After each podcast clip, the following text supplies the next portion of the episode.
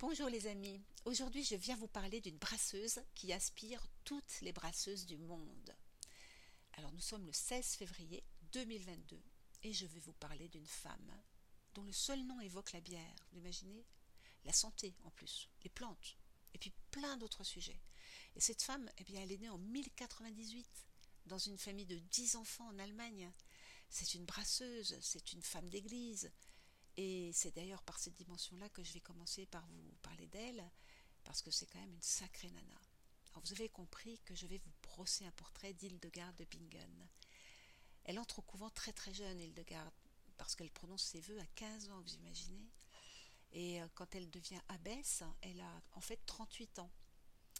Mais c'est à plus de 50 ans qu'elle décide d'entreprendre. Et c'est marrant parce qu'on rejoint le sujet dont je vous parlais hier dans, le, dans l'épisode de Odile van der Moer.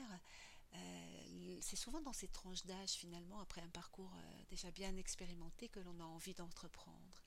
Eh bien, Hildegarde, elle, elle fonde sa propre maison monastique. C'est le couvent de Rupertsberg en Rhénanie.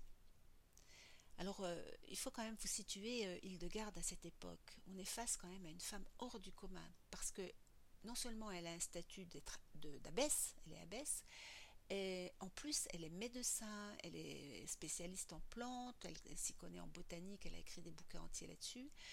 Euh, les plantes dans leurs propriétés pour guérir les maux, hein, je précise. Elle est compositrice, elle est poétesse, et en plus de tout cela, euh, je suis sûre que je n'ai pas tout cité dans ces spécialités. Ah ben oui, bien sûr, la bière, évidemment. La bière et la bière et l'alimentation dans, dans ses dimensions santé et nutrition. Eh bien, en plus de toutes ces activités-là qu'elle pratique, Hildegarde, elle est prophétesse. Parce que depuis sa plus tendre enfance, elle a des visions divines. Mais bon, ça c'est une autre histoire. Donc je vais en revenir à, à ces sujets de connaissances scientifiques et sur tous ces sujets, elle a laissé des écrits. Et les deux principaux livres euh, sont, le premier c'est Physica, ce qui signifie de la nature. Alors il traite des plantes essentiellement et de leur pouvoir thérapeutique. Et son deuxième livre s'appelle Causae et Curae, c'est des, causes et des remèdes. C'est un livre qui traite des maux physiques et psychiques cette fois. Et puis euh, il faut savoir qu'elle avait un don de guérisseuse. Elle était même tellement connue pour cela que les gens venaient de loin pour la consulter. Et son approche, euh, elle se révèle euh, aujourd'hui très très moderne car elle était absolument convaincue que la médecine devait soigner le corps et l'âme sans les séparer. Ça formait un tout. Et euh, elle était également connue pour, bien sûr, ses, ses soins par l'alimentation et elle est finalement en quelque sorte un petit peu l'ancêtre des naturopathes. Alors un sujet aussi dont elle a beaucoup parlé dans ses écrits, ce sont les questions relatives aux femmes, en tant que corps, en tant que corps féminin, capable d'engendrer, mais aussi en tant que corps de vie, euh, de sexualité féminine, de maternité. Et c'est pour toutes ces questions-là que j'ai trouvé qu'elle avait toute sa place dans cette, saison 2. Elle écrit donc beaucoup, elle est consultée sur tous ces sujets, euh, donc y compris pour les sujets liés au corps, hein, comme je vous l'ai dit. Euh, elle est également poétesse. On a, on a même un peu oublié qu'elle était une poétesse de l'amour, quasiment érotique. Hein. Euh, d'ailleurs, je me, dis que j'aurais peut-être pu vous proposer son portrait pour le 14 février finalement. Euh, et là maintenant, bah, j'ai envie de vous parler bien sûr de Hildegarde Brasseuse. On ne peut pas ne pas parler de son activité de brasseuse euh, sans évoquer sa connaissance des plantes, parce que tout vient de là. Sa notoriété euh, avec le lien avec le houblon. C'est bien sûr une figure célèbre dans la bière parce qu'elle a écrit dans un de ses ouvrages, Physica donc, elle a écrit, je vous lis la phrase, alors l'amertume du houblon combat certaines fermentations nuisibles dans les boissons et permet de les conserver plus longtemps.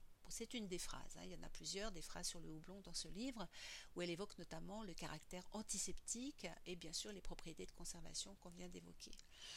Alors il faut savoir que jusqu'ici les plantes les plus utilisées dans la bière, c'était des plantes comme la gentiane, la sauge, l'absinthe, entre autres, hein, mais il y avait également bien sûr très certainement du houblon aussi dans ces mélanges de plantes au Moyen Âge. Euh, et il faudra d'ailleurs attendre plusieurs siècles pour que le houblon euh, détrône l'ensemble de ces plantes dans la fabrication de la bière. Eh bien, malgré tout, il fait aucun doute qu'elle a contribué grandement à euh, la popularité du houblon dans la bière. Alors, pour terminer son portrait, j'ai aussi très envie de vous parler de Hildegarde, musicienne et compositrice. Quand on sait que ses œuvres, composées au Moyen Âge, donc ce sont surtout des chants destinés aux offices qui, sont, sont composés, et bien ces œuvres-là sont toujours jouées. Vous imaginez, ça donne quand même le vertige. Euh, et puis si on considère toutes ces connaissances, tous ces écrits, toutes ces activités, c'était aussi une femme de pouvoir. Elle était écoutée, elle était consultée par les grands de son époque. Et bien sûr, euh, le fait qu'elle était abbesse a, son importance aussi, parce qu'il ne faut pas l'oublier, elle a été reconnue sainte en 2012 par l'Église. Donc voilà, je crois avoir euh, brossé un portrait d'Hildegarde, bon, certes très rapide, mais j'espère que J'espère qu'il vous a plu ce portrait. J'ai en fait surtout eu envie d'élargir un peu l'image un petit peu simpliste de découvreuse du houblon dans la bière qui lui colle un petit peu à la peau. En fait, la réalité est très très loin de ce cliché, vous l'avez compris. C'est une sacrée nana dans tous les sens du terme, qui marque encore aujourd'hui, presque 900 ans plus tard, nos esprits de brasseuses et de femmes. Voilà les amis, je vous souhaite une très très bonne journée, une bonne soirée, je vous dis à demain pour un autre portrait de brasseuse.